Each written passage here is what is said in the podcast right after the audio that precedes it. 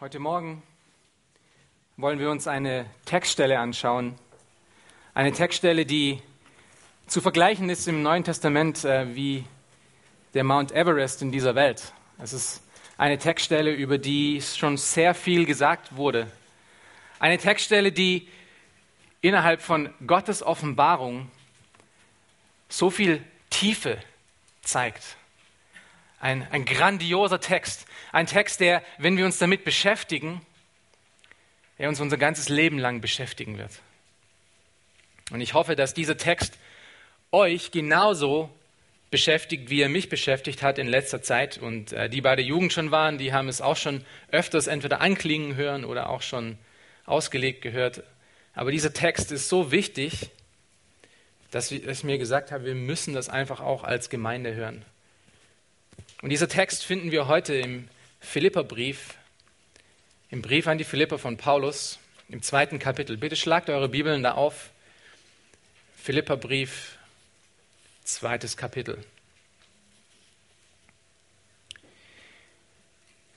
Die Überschrift von, oder das Thema, um das es heute gehen soll, ist die Frage, was macht einen Christen zu einem Christ? Und diese Frage ist eine ganz wichtige Frage. Was macht einen Christen zu einem Christ? Was macht die essentielle Natur eines Menschen aus, der sich Christ nennt? Was ist das hervorstechende Merkmal von so einem Menschen? Mit was assoziieren wir Menschen, die sich Christen nennen? Diese Frage ist, wie gesagt, ungemein wichtig. Und diese Frage ist ungemein wichtig deshalb, weil die Antwort darauf unser ganzes Leben beeinflussen wird. Unser ganzes Leben. Die meisten Assoziierungen, die wir die wir so tun, wenn wir an Vater oder Mutter denken, haben wir aus Erfahrung, weil wir Menschen erfahren haben. Wir haben sie in ihrer Natur, in ihrer Eigenschaft kennengelernt und deswegen assoziieren wir Dinge. Ja, zum Beispiel Vater Autorität oder wenn er nicht die Autorität ist, dann halt mit dem Gegenteil davon, dass er nicht da ist. Oder die Mutter mit Fürsorge oder mit Kochen. Es gibt einfach grundlegende Dinge in Charaktereigenschaften von Menschen oder von, von Dingen, ähm, mit denen wir assoziieren können, weil wir damit Erfahrung gehabt haben. Und so gibt es auch grundlegende Dinge in einem Christen, mit denen wir einen Christen assoziieren. Dinge, die so offensichtlich sein müssen und so offensichtlich sind, dass sie jeder auch sehen kann. Was macht also einen Christ zum Christen? Was macht dich als Christen aus? Was ist dein grundsätzlicher Baustein, aus dem du gebaut bist? Aus welchem Material bist du geschnitzt? Wollt ihr die kurze Antwort haben? Die kurze Antwort darauf ist natürlich Christus. Christus. Er macht unser Leben aus. Er ist derjenige, der uns ausmacht. Er ist letztendlich immer unser Vorbild in allen Lebenslagen. Ein Christ ist jemand, der Christus in sich wohnen hat. Und du kannst vielleicht fragen, wie? Wir haben Christus in uns wohnen durch die Errettung. Wir sehen das, dass wir ein neuer Mensch geworden sind in 2. Korinther 5, Vers 17. So sind wir nun in Christus, sind wir eine neue Schöpfung. Aber dann geschieht noch mehr. Wir sind nicht nur eine neue Schöpfung, sondern dieser neue Mensch wird auch mit einem neuen Wesen ausgestattet. Und wir lesen das in Galater 2, Vers 20. Dort steht, ich bin mit Christus gekreuzigt und nun lebe ich aber nicht mehr ich selbst, sondern Christus in mir. Ich bin eine neue Schöpfung mit einem neuen Wesen. Der grundlegende Geist von einem Glauben, zum Glauben gekommenen Menschen ist es, Christus in sich zu haben. Christus ähnlich zu sein. Nun, wie sieht das aus? Wie sieht das im praktischen Leben aus? Wie soll es aussehen? Und hierzu gibt es natürlich unendlich viel zu sagen. Das ganze Neue Testament spricht darüber.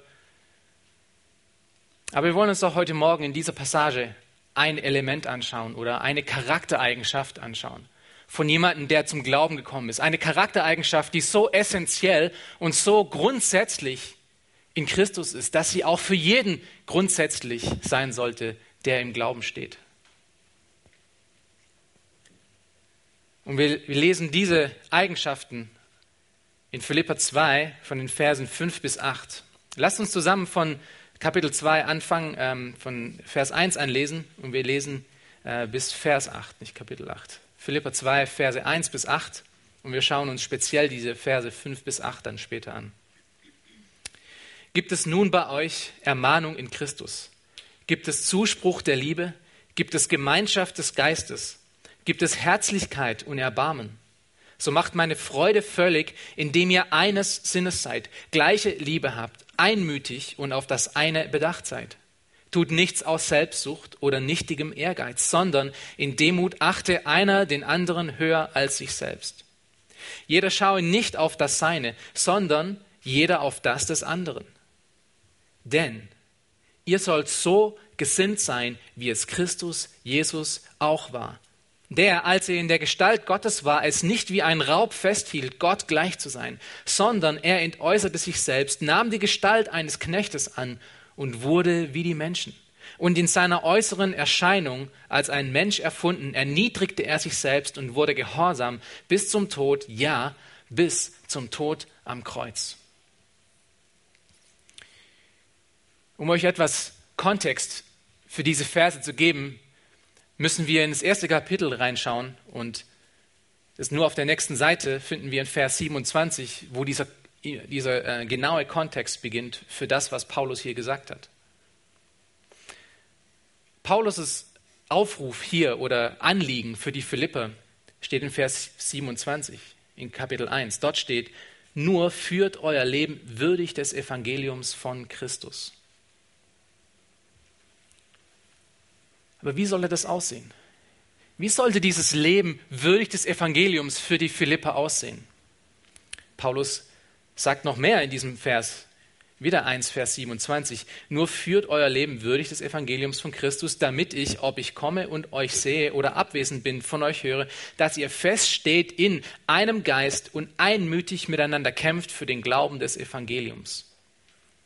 Und dann nennt er noch eine ganze Latte von Dingen, aber diese Sache, diese, diese, äh, dieses Verlangen nach Einheit, würdig zu leben des Evangeliums, bedeutet für Paulus, für die Philipper in Einheit zu leben. Und er sagt so viel nochmal in Kapitel 2, Vers 2, schaut euch das an, so macht meine Freude völlig, indem ihr eines Sinnes seid, gleiche Liebe habt, einmütig und auf das eine bedacht seid.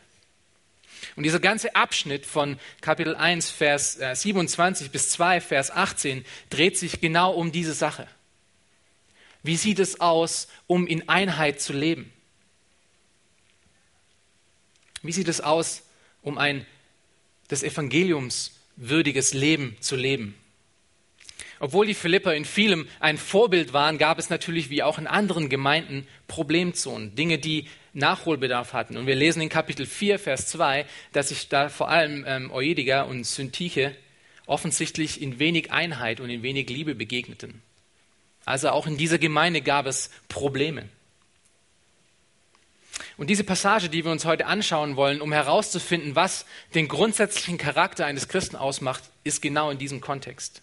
In diesem Kontext von Einheit, in diesem Kontext von ähm, ein äh, Christuswürdiges Leben oder ein Leben, das es evangeliumswürdiges zu leben. Nun, wie, wie schon gesagt, diese Stelle, die wir uns jetzt anschauen werden, von den Versen 5 bis 8, ist der theologische Mount Everest im Neuen Testament. Wir finden in dieser Stelle eine dermaßen tiefe äh, Theologie, weil sie über die Menschwerdung von Jesus Christus spricht. Eine Sache, die so schwierig zu verstehen ist. Eine Sache, die unfassbar ist. Eine Sache, die so tiefgehend ist. Und in dieser Stelle, wenn man über diese Stelle spricht, läuft man immer irgendwie Gefahr, nicht genügend äh, Tiefe hineingebracht zu haben, nicht genügend darüber gesagt zu haben. Aber auf der anderen Seite, auch wenn es so ist, auch wenn diese Stelle so tiefgründig ist und so theologisch vollgestopft ist, sind diese Verse, diese vier Verse, fünf bis acht, doch unheimlich praktisch. Unheimlich praktisch und sprechen jeden Gläubigen in jeder Situation seines Lebens an. Und Paulus sagt nämlich in, in Kapitel 2, Vers 5, ihr sollt so gesinnt sein, wie es Christus Jesus auch war. Er spricht hier unsere Gedanken, unsere ganze Einstellung, unsere ganze Gesinnung an. Und dieser Aufruf hier ist keine Option. Es ist kein Extra für ein vielleicht noch spirituelleres und geistlicheres Leben. Es ist ein Befehl, der an jeden ergeht. Es ist, was einen Christen ausmachen soll, der in Einheit und in Liebe lebt. So wie Christus gedacht hat, sollen auch wir denken. Seine Charaktereigenschaften müssen sich auch in unserem Leben widerspiegeln. Seine Art, die Welt zu verstehen, ist auch unsere Art, die Welt zu verstehen. Er ist der Christ im Christen. Denn nur so kann Einheit in einer Gemeinde, nur so kann Einheit unter Christen stehen. Und du fragst dich vielleicht, was ist denn so wichtig an Einheit?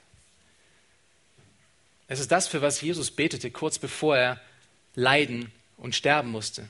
Und wir lesen das in Johannes 17, Vers 17 bis 23. Dort betet Christus vor seinem Vater, heilige sie in deiner Wahrheit. Dein Wort ist Wahrheit. Gleich wie du mich in die Welt gesandt hast, so sende auch ich sie in die Welt. Und ich heilige mich selbst für sie, damit auch sie geheiligt seien in Wahrheit. Ich bitte aber nicht für diese allein, sondern auch für die, welche durch ihr Wort an mich glauben werden, was wir sind, auf dass sie alle was sind? Auf dass sie alle eins seien. Gleich wie du, Vater, in mir und ich in dir, auf dass auch sie in uns eins seien. Wozu? Damit die Welt glaube, dass du mich gesandt hast. Und ich habe die Herrlichkeit, die du mir gegeben hast, ihnen gegeben, auf dass sie eins seien, gleich wie wir eins sind, ich in ihnen und du in mir, damit sie zu vollendeter Einheit gelangen und damit die Welt erkenne, dass du mich gesandt hast und sie liebst, gleich wie du mich liebst. Zweimal in diesem Abschnitt spricht Christus davon und betet für diese Menschen, die wir hier auch sind, dass wir in Einheit miteinander leben, damit die Welt sieht, dass Gott liebt Einheit ist extrem wichtig. Und der Schlüssel für diese Einheit, für diese evangelistische und Gott verherrlichende Einheit ist die Gesinnung Jesu Christi zu haben. Das ist, was Paulus hier aussagt, wenn er in Philippa 2, Vers 5 sagt, dass wir so gesinnt sein sollen, wie es Christus Jesus auch war. Nun, wie war Jesus gesinnt? Was war sein grundsätzlicher Baustein? Aus was für einem Material war er geschnitzt? Jesu Grundeinstellung, Jesu Grundbaustein, aus dem er, aus dem sein Charakter gebaut war, ist eine Eigenschaft. Und das ist Demut. Jesus Christus war Demut in Person. Er war absolut allumfassend demütig. Das ist, was seinen Charakter ausmacht. Und wir werden heute in diesen vier Versen die Gesinnung Jesu sehen, wie diese Demut aussieht, und zwar in vier Bausteinen aufgebaut. Wir werden Jesu Demut sehen in Selbstlosigkeit in Vers 6. Wir werden zweitens Jesu Demut in Niedrigkeit sehen in Vers 7. Wir werden drittens Jesu Demut in Dienen sehen, auch in Vers 7. Und wir werden viertens Jesu Demut in seiner Gehorsamkeit sehen. Jesu Demut ist aus diesen vier Bausteinen aufgebaut. Selbstlosigkeit, Niedrigkeit, Dienen und Gehorsamkeit. Und diese vier Bausteine zusammen machen am Ende diese eine Charaktereigenschaft von Demut. Eine Charaktereigenschaft, die für dich und für mich absolut unabdingbar ist, absolut notwendig ist. Lass uns also mal diese Bausteine etwas genauer anschauen.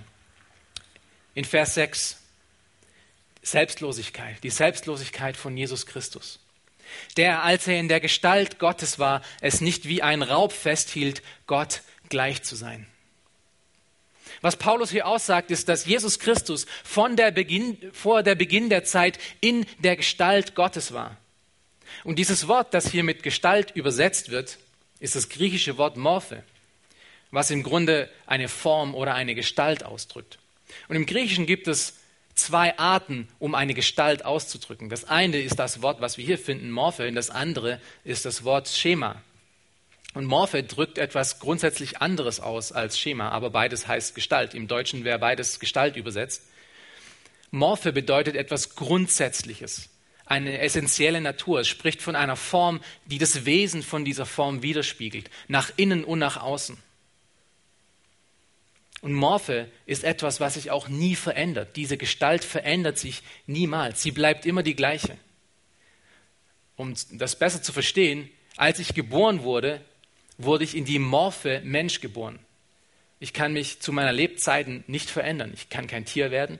Ich kann kein Engel werden. Ich werde immer ein Mensch bleiben. Das ist meine essentielle Natur. Das ist die Morphe, von der hier gesprochen wird. Das andere Wort Schema spricht eher von der äußeren Form.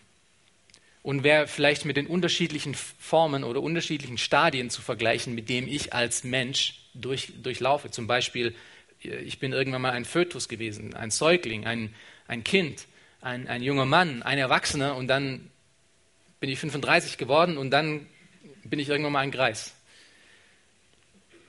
Also wenn Paulus hier sagt, dass Jesus Christus in der Morphe, in der Gestalt Gottes war, dann sagt er, dass Jesus in der unveränderlichen Natur von Gott war. Und zwar in seinem ganzen Wesen. Er war nicht nur in Gottheit gekleidet oder hat so ausgesehen wie Gott oder war Gott ähnlich, sondern er selber ist in seiner Natur Gott. Völlig und total. das ist doch total majestätisch.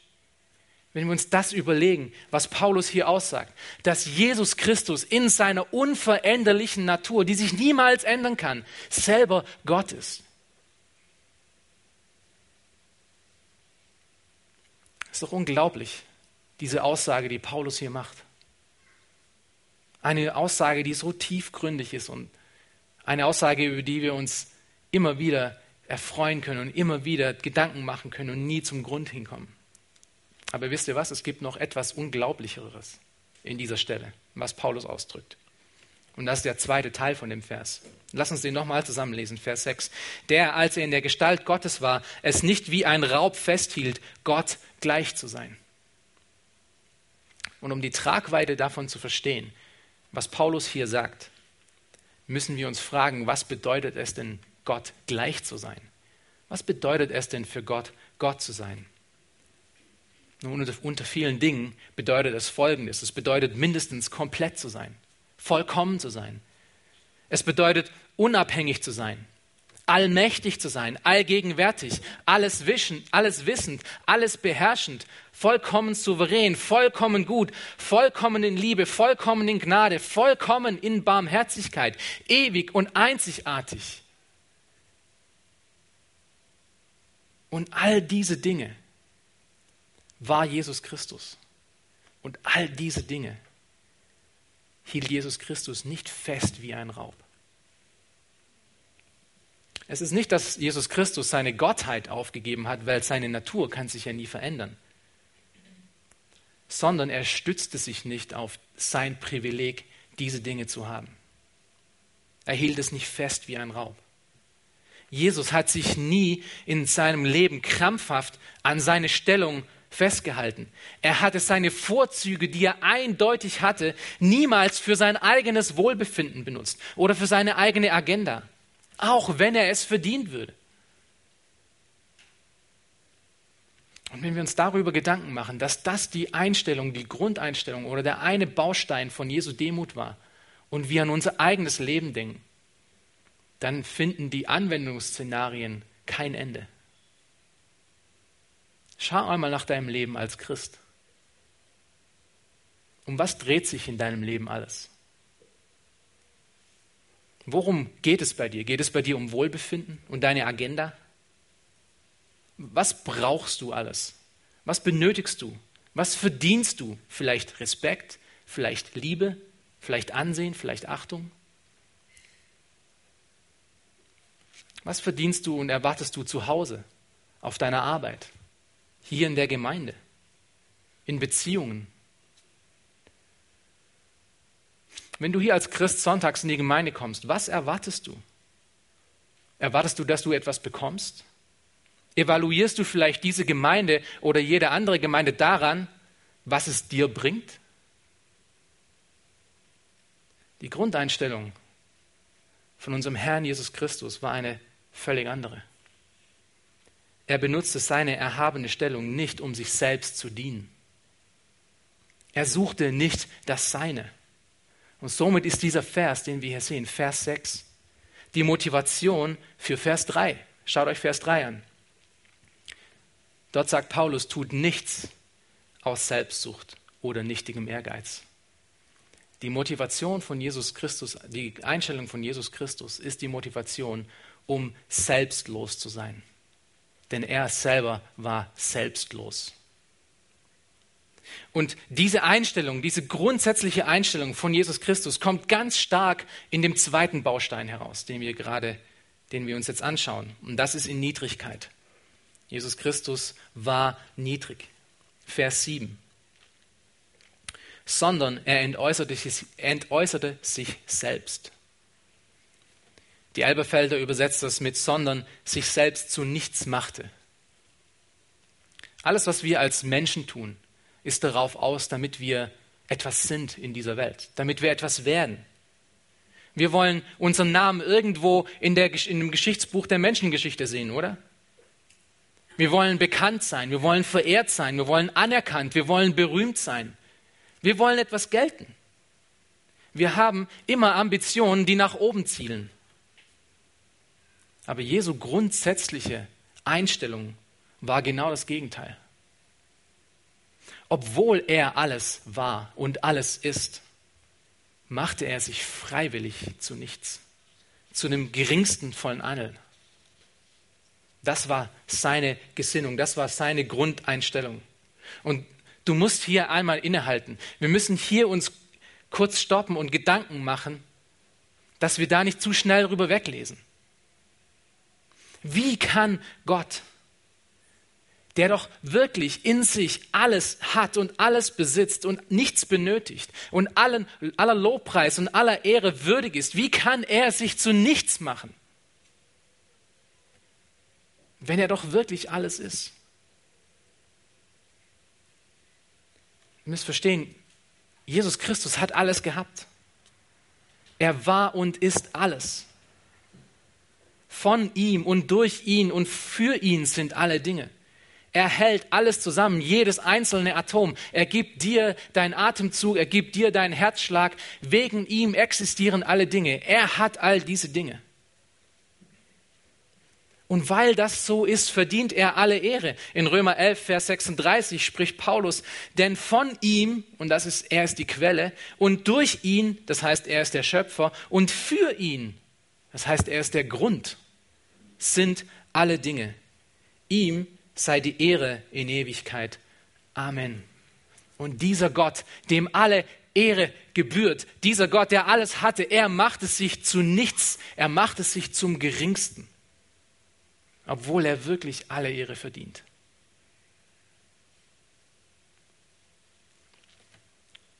Wenn wir das auf unser Leben nun anwenden, müssen wir uns fragen, oder musst du dich fragen, was denkst du, wer du bist? Und wenn du das wissen willst, wenn du das wissen willst, wer du bist, dann schau mal auf die Dinge, wo deine Zeit hingeht. Wie viel Zeit verwendest du darauf, dich einen besseren Menschen zu machen? Professionell, vor dem Spiegel, im Fitnessstudio, in deinen Gedanken? Wo sind deine Ambitionen? Um was geht es in deinem Leben in der Hauptsache? Die ältere Generation ist vielleicht nicht so berührt davon, aber die meisten von uns leben als Facebook-Generation. Und Facebook ist jetzt vielleicht nur ein, ähm, ein Beispiel für die Art, wie wir leben. Aber wir leben in einem sozialen Netz, in dem wir ständig darauf aus sind, um uns selber darzustellen. Und uns gegenüber der Welt darzustellen als jemand, wer wir sind. Aber prüft euch einmal. Prüft mal eure Zeit und prüft mal, wie ihr mit diesen Dingen umgeht. Und prüft und fragt euch dieses, was ist der Refrain von eurem Leben? Was ist das Lied, das euer Leben singt? Ist es wirklich? Könnt ihr morgens, äh, Sonntagmorgens hier auch stehen und singen? Dann jauchzt mein Herz dir großer Herrscher zu, wie groß bist du, wie groß bist du? Oder singt ihr in eurem ganzen Leben dann jauchzt mein Herz dir, großer Herrscher, zu, wie groß bin ich, wie groß bin ich. Um was dreht es sich in eurem Leben? Jesus, der doch alles ist, er macht es sich zu nichts, zu dem geringsten von allen. Und somit ist dieser Vers wiederum die Motivation für Vers 3. Schaut euch Vers 3 nochmal an. Tut nichts aus Selbstsucht oder nichtigem Ehrgeiz, sondern in Demut achte einer den anderen höher als sich selbst. Und wie hat sich Jesus nun zu dem geringsten von allen gemacht? Wir haben hier eine Beschreibung.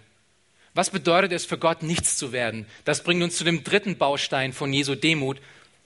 Und das lesen wir in Versen 7 bis 8. Und das ist das Dienen. Verse 7 bis 8, das Dienen.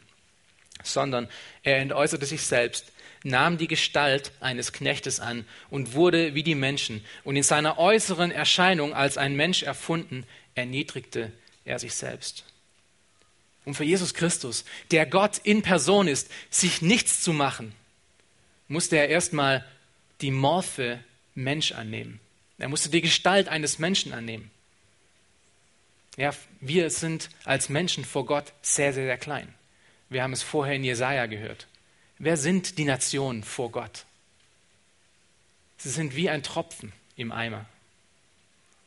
Wir sind vor Gott ein flüchtiger Gedanke. Als wir, als Gott uns erschaffen hat, als Gott die Engel erschaffen hat, wurde zu Gott nichts hinzugefügt. Gott hat sich nicht verändert mit unserer Erschaffung. Er wurde nicht besser, er wurde nicht schlechter. Aber hier kommt die Klatsche. Hier kommt die Klatsche in das Gesicht von Stolz und Hochmut, mit dem wir alle zu kämpfen haben. Und das ist, dass dieser Gott, vor dem wir doch nichts sind, sich zu einem Sklaven gemacht hat für uns. Ein Sklave für uns, für dich und für mich. Und vielleicht denkst du, nein, nein, nein, nein, das ist doch alles verkehrt, das kann nicht wahr sein. Wie kann sich Gott zu einem Sklaven von mir machen? Ich muss noch der Sklave von Gott. Du hast dich sicherlich vertan. Wir müssen verstehen, dass als Jesus sich hier zum Sklaven machte in seiner Natur, wir nicht automatisch die Herren wurden, sondern wir sind nur die, die das Resultat von seinem Dienst erfahren und erlangen. Aber hier ist der Alte der Tage, der das Wort, ähm, das Wort, das unter uns wohnte, der Schöpfer und der Erhalter aller Dinge, die Quelle des Lebens, und er machte sich selbst zum Sklaven. Und weißt du was?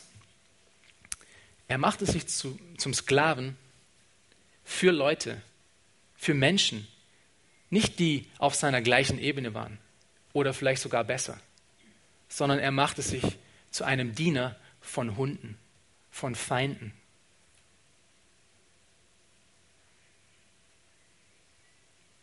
Mit seinem ganzen Leben diente Jesus denjenigen, die es nicht verdient haben, von ihm bedient zu werden. Und das ist einfach unglaublich im wahrsten Sinne des Wortes. Der Gott, der alles erschuf, wurde selbst wie die Menschen.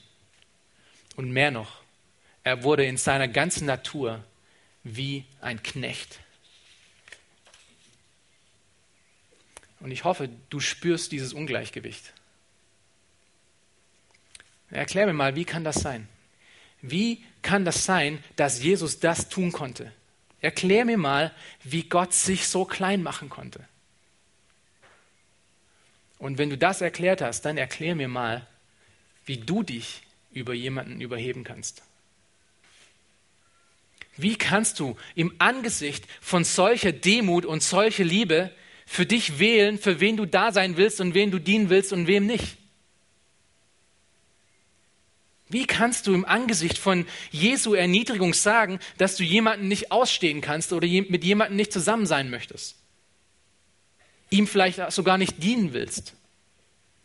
Wie können wir uns es herausnehmen, im Angesicht von dem Unterschiede zwischen uns und Menschen zu machen? Und wir können uns daran erinnern, dass Gott selber in der Form von Jesus Christus in Johannes 13 vor seinem ärgsten Feind niederkniete. Vor Judas kniete, seine Füße wusch. Ein Leben, das Christus hier gleich ist, ist ein Leben, das sich um alle kümmert, aber vor allem um die, die es nicht verdienen. Um die Menschen, die es nicht verdient haben, um Sünder. Ebenso wie du und ich es nicht verdienen, dass Gott sich für uns so erniedrigt hat und uns dient und uns zum Diener wurde. Und somit ist Vers 7 bis 8 die Motivation für Vers 4. Schaut euch Vers 4 an. Jeder schaue nicht auf das Seine, sondern jeder auf das des anderen. Aber Jesus ist uns noch in einer anderen Sache Vorbild. Und das macht den vierten Baustein seiner Demütigung aus, seiner, seiner Demut aus. Und das ist Gehorsamkeit. Gehorsamkeit. Vers 8. Und in seiner äußeren Erscheinung als Mensch erfunden, erniedrigte er sich selbst und wurde gehorsam bis zum Tod, ja bis zum Tod am Kreuz. Und was für eine Aussage ist das? Denkst du jemals in deinem Leben über die Demut und über den Gehorsam von Jesus Christus nach? Beschäftigst du deinen Verstand damit? Ihr könnt euch den, den jungen Jesus, wie er vor, neben seinem Vater Josef steht, vorstellen. Und gerade haben sie einen Tisch gebaut. Gerade sind sie fertig geworden, einen Tisch zusammen zu basteln aus dem Holz mit dem Material, das er erschaffen hat. Seht ihr Jesus, wie er vor den Zwölfen kniet und ihnen die Füße wäscht?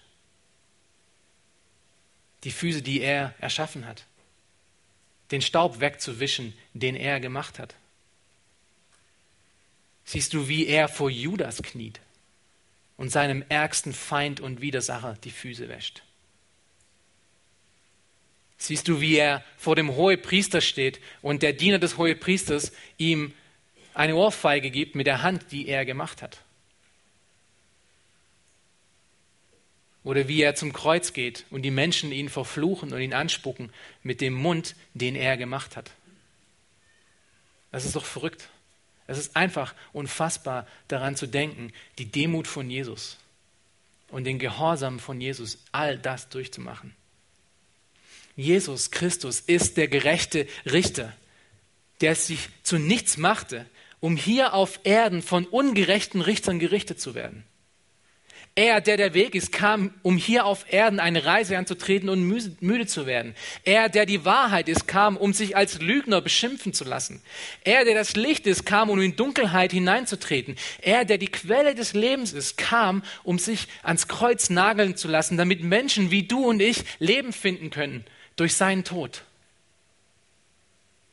damit du frei sein kannst. Demut. Aber Jesus Christus erniedrigte sich selbst noch mehr als das. Er wurde gehorsam bis zum Tod, ja bis zum Tod am Kreuz. Jesu Gehorsam war nicht billig. Es kostete ihn, ihn hier auf Leben, äh, ihn auf Erden sein Leben. Der Mensch Jesus Christus musste auch Gehorsam erlernen, so wie du und ich. Da er auch in der Gestalt von Mensch war, er war 100% Mensch, 100% Gott. In Hebräer 5, Vers 8 lesen wir darüber, dort steht, und obwohl er Sohn war, hatte er doch an dem, was er litt, den Gehorsam gelernt. Und das ist das Gleiche, was er in Vers 8 aussagt. Er wurde gehorsam, ja, bis zum Tod. Gehorsam ist ein Kampf gegen den Fleisch gegen unser Fleisch, gegen diese Gestalt Mensch. Wenn Jesus, der ohne Sünde war, Gehorsam erlernen musste, wie viel müssen wir Gehorsam erlernen? Du kannst noch Jesus Christus im Garten von Gethsemane sehen, wie er vor Gott niederkniet und ihn anfleht und ihn sagt in Matthäus 26, Vers 39, mein Vater, ist es möglich, so gehe dieser Kelch an mir vorüber. Jesu Christi Menschheit kämpfte gegen die bevorstehende Tortur. Seine Göttlichkeit kämpfte gegen das bevorkommende Tragen der Sünde der Welt. Aber wisst ihr was? Jesus Christus war absolut gehorsam. Er gehorchte. so nahm er das sündlose und makellose Lamm Gottes seinen Platz am Kreuz ein, um für deine, um für meine Sünden zu sterben. Das ist das Evangelium. Das ist die frohe Botschaft. Die frohe Botschaft, die gute Nachricht ist, wenn du die im Glauben annimmst, du vor Gott reinstehen kannst. Und wenn du da ankommen, angekommen bist, so bist du dem, so, bist, so ist der Tod von Jesus Christus am Kreuz für dich erwirkt worden. Und alle deine Schulden sind dir vergeben für alle Ewigkeiten, für ein und für immer, wenn du Buße getan hast. Wenn du dich abge abgewandt hast von deinem vorherigen Leben und dich Christus zugewandt hast. Dann kannst du leben. Dann kannst du das erste Mal in deinem Leben einen wirklichen Atemzug nehmen und auch wirklich leben in Freiheit. Und alles nur das, weil Jesus Christus demütig genug war, um in allem bis zum Tod gehorsam zu sein, auch wenn es absolut schwierig war. Jesus ging nicht seinen eigenen Weg. Er folgte im Gehorsam mit Freude dem Weg, den der Vater ihm gegeben hatte. Jesus ging den Weg, den der Vater ihm gegeben hatte, weil er wusste, dass des Vaters Wege immer die besseren Wege sind und nicht seine eigenen. Und hier sehen wir Demut mal ganz praktisch wieder. Und wisst ihr, das ist in so einem starken, in so einem richtigen Kontrast zu unserer Gesellschaft heute. Jeden Tag in allem, was wir tun, überall um uns herum, aus dem Fernseher, aus dem Browser, im Handy, von der Litfaßsäule, in der Schule, in der Universität, wird uns überall zugerufen, geh du deinen eigenen Weg. Das ist in der Zwischenzeit zu einer absoluten Tugend geworden. Auch wenn ein Mensch total unmoralisch ist, zumindest ist er seinen eigenen Weg gegangen. Das ist ein wirklicher Held. Ja, das ist ein Mann mit Mumm. Aber wenn du wissen möchtest, wie ein gottesfürchtiges Leben aussieht, wenn du wissen willst, was einen Christ ausmacht, wenn du sehen willst, was die grundlegenden Eigenschaften, Eigenschaften von einem Menschen ist, der im Glauben steht, dann ist es das genaue Gegenteil von dem, was wir heute hören. Dann ist Gehorsam gegenüber Gott. Seine Wege zu gehen, nicht meine Wege zu gehen. Abschließend. Was macht einen Christen zum Christen? Wir haben gerade vier grundlegende Bausteine von einer Charaktereigenschaft von Jesus Christus gesehen, und zwar Demut. Und die war Selbstlosigkeit, Niedrigkeit, Dienen und Gehorsamkeit. Und damit wir uns heute Morgen nicht missverstehen, habe ich diese vier Punkte für dein Leben umformuliert. Und hier sind sie. Du musst selbstlos sein. Du musst der Geringste sein. Du musst Diener sein. Du musst gehorsam sein. Jeder dieser vier Bausteine steht im krassen Gegensatz zu unserer Natur. Es ist Demut, was hier ausmacht. Ein Herz, das von Jesus gekauft und erneuert ist, sieht nämlich genau so aus, soll so aussehen. Und erst dann ist auch Einheit unter Christen nötig, möglich. Nun sitzt du hier und denkst du vielleicht, wow, okay, ich möchte wirklich so leben. Wie tue ich das? Wo fange ich an? Wo fange ich an, um nach dieser Gesinnung zu leben? Und hier noch ganz kurz eine Illustration, die uns vielleicht hilft, um das zu verbildlichen, wo wir anfangen, um diese Gesinnung zu haben. Für viele Jahrtausende gab es ein Modell der Planeten, ähm, das auf ähm, einen Griechen Ptolemy gebaut war. Und dieses Weltbild hatte, hatte die Erde als Zentrum von unserem Universum. Das Verständnis war für viele tausende Jahre, bevor Kopernikus kam und es veränderte, dass die Erde das Zentrum ist und alle Planeten sich um die Erde herum bewegen. Das war kein schlechtes System. Es gab viele Dinge, die man wirklich auch berechnen konnte, wie die Tageszeiten und die Jahreszeiten. Aber es gab immer wieder Dinge, die auffällig waren, dass es nicht stimmte. Und dann kam Kopernikus. Und Kopernikus sagte, nein, die Erde ist nicht das Zentrum, die Sonne ist das Zentrum. und alles dreht sich um die Sonne herum. Und auf einmal machten alle Berechnungen Sinn. Und auf einmal ähm, machte alles Sinn, was vorher fehlerhaft war. Und das ist heute der Grundstein für unsere ganze Physik. Und ich denke, ihr könnt ahnen, wo dieses Beispiel hingeht. Solange sich unser Weltbild um uns herum dreht, geht alles schief. Ich kann davon überführt sein und überzeugt sein, dass ich in Demut wie Christus leben möchte. Aber solange mein Leben sich um mich dreht, solange alles in mir um sich, mich um, äh, um mich herum dreht, wird es schiefgehen. Aber wenn ich anfange, das tatsächliche Zentrum, das tatsächliche Zentrum zu machen, und das ist Jesus Christus, in dem mein Leben sich um ihn dreht und seine Gleichheit dreht, dann fangen sich an, Dinge zu verändern. Wenn ich mich aus dem Zentrum herausnehme und Jesus Christus in das Zentrum hinein, erst dann kann ich anfangen, wirklich demütig zu werden. Und diese Dinge, diese Punkte Selbstlosigkeit auch anzugehen. Erst dann kann ich niedrig werden, erst dann kann ich dienen, erst dann kann ich gehorsam sein. Wenn meine Augen völlig auf Jesus Christus fixiert sind und nicht auf die Dinge, die ich denke, ich brauche und ich bin und ich sein sollte. Und wenn sich das unmöglich anhört, gibt es unglaubliche Hoffnung. Schaut euch mal kurz noch zum Schluss Verse 12 bis 13 im zweiten Kapitel an. Hier ist die Hoffnung, um das auch hinzubekommen, um auch in der gleichen Gesinnung wie Jesu Christi zu laufen.